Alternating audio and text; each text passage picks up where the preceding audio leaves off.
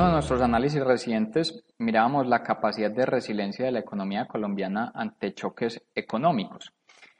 Mm, esos ejemplos de resiliencia lo vimos en el 2016, cuando se dio la disminución de precios del petróleo y nuestra economía logró crecer al 2,1%.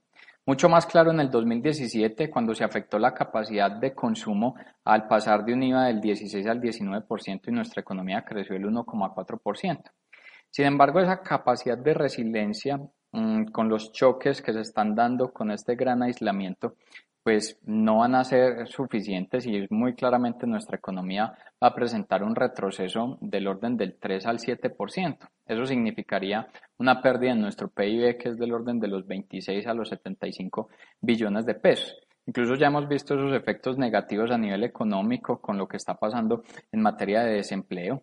Un desempleo que se ubica a junio en el 19,8% que si bien es un dato levemente mejor, porque en mayo estábamos en tasas superiores al 21%, si hiciéramos un análisis comparativo con un año atrás, en junio del 2019, nuestra tasa de desempleo se ubicaba en el 9,4%.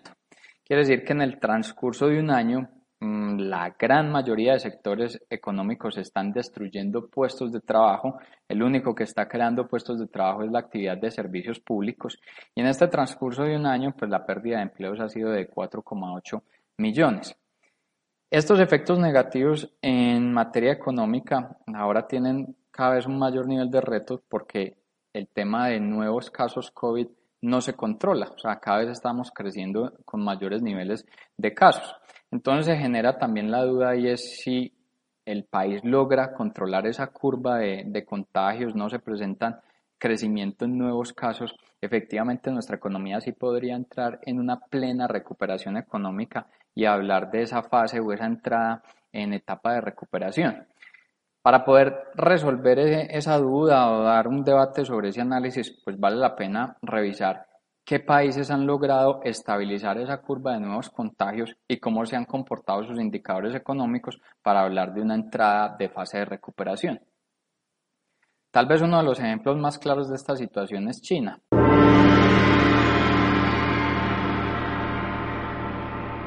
El país origen poco de, de la enfermedad que a nivel económico China para tener una dimensión representa el 16% del PIB mundial y empezó a registrar este mayor nivel de brote de la enfermedad hacia finales del 2019. Eso hizo que el gobierno tuviera un llamado a una cuarentena estricta en enero 23 de este año y esa cuarentena duró 59 días, se fue hasta marzo 22 de este año. Quiere decir que ese nivel de aislamiento tuvo el mayor impacto en el primer trimestre del año y por eso vimos un PIB en China que eh, presentó una, eh, una reducción del 6,8%. Desde 1976 el PIB de China no presentaba una disminución y ahí pues los mayores impactos económicos.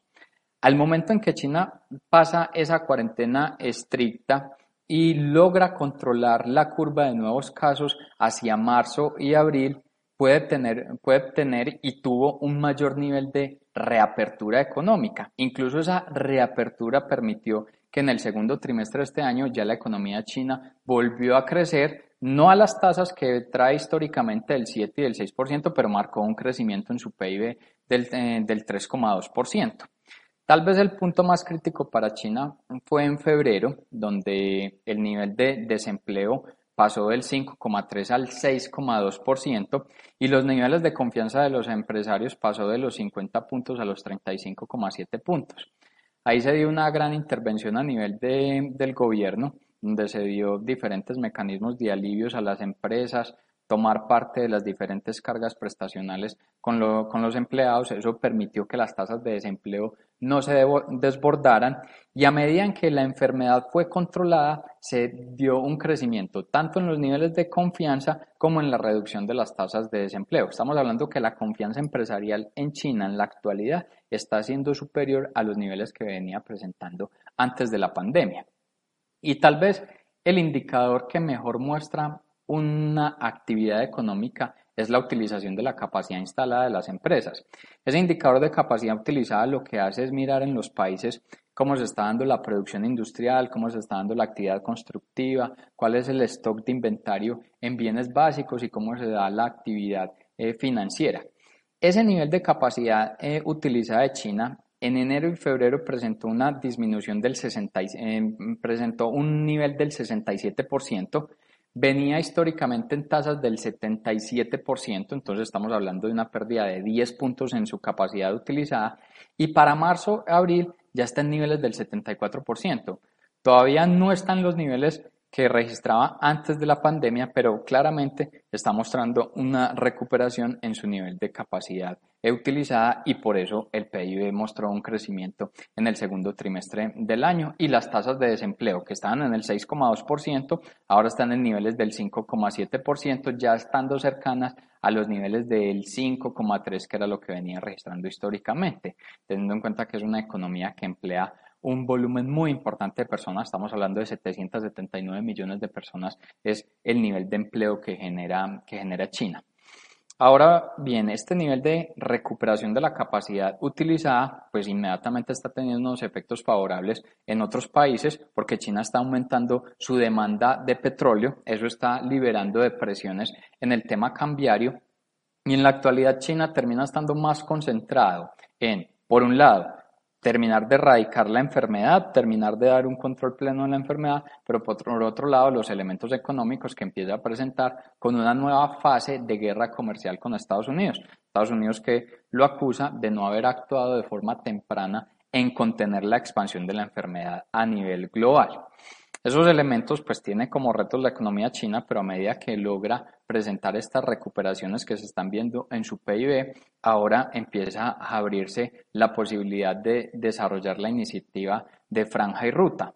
Esa iniciativa lo que busca es que el PIB de China vuelva a estar a tasas de crecimiento del 6% o incluso del 7%, porque es un plan bastante ambicioso donde busca generar unas altas inversiones en infraestructura, tanto en vías, tanto en puertos, en materia de aeropuertos, en vías férreas y en telecomunicaciones, con lo que busca integrarse mucho más a la economía mundial. En este proyecto están participando alrededor de 70 países en Asia, en Europa, en Latinoamérica, eh, principalmente. Y muy posiblemente esto va a permitir que la economía china vuelva a los niveles de tasa de crecimiento que estaba registrando históricamente.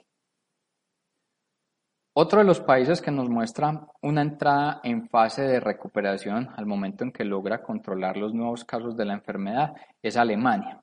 Si bien sus niveles de reactivación o entrada de reapertura económica no están al mismo eh, nivel o comportamiento que registra China, la economía de Alemania empieza a mostrar unos resultados favorables.